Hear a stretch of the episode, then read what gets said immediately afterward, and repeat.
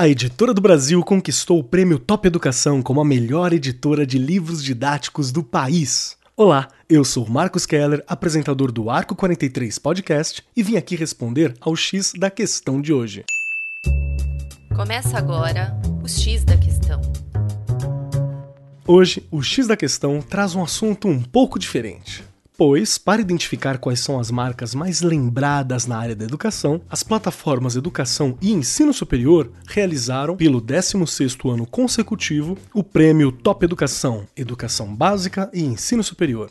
A apuração é feita por meio de uma pesquisa quantitativa com a participação espontânea de internautas. As marcas vencedoras são divulgadas em caderno especial nas plataformas Educação e Ensino Superior e premiadas em um evento que este ano acontece no mês de outubro. E a Editora do Brasil foi votada como a melhor editora de livros didáticos do país. E com a premissa de estar sempre ao lado do professor, seguimos nas salas de aula de diversas regiões nacionais, incentivando cada vez mais o crescimento da educação pública e privada. Parabéns, Editora do Brasil! Também parabenizamos a todos os gestores, educadores e pais que confiam à editora a educação dos pequenos e, consequentemente, o futuro do país. Como já dizia Paulo Freire, a educação não transforma o mundo, a educação muda as pessoas e pessoas transformam o mundo.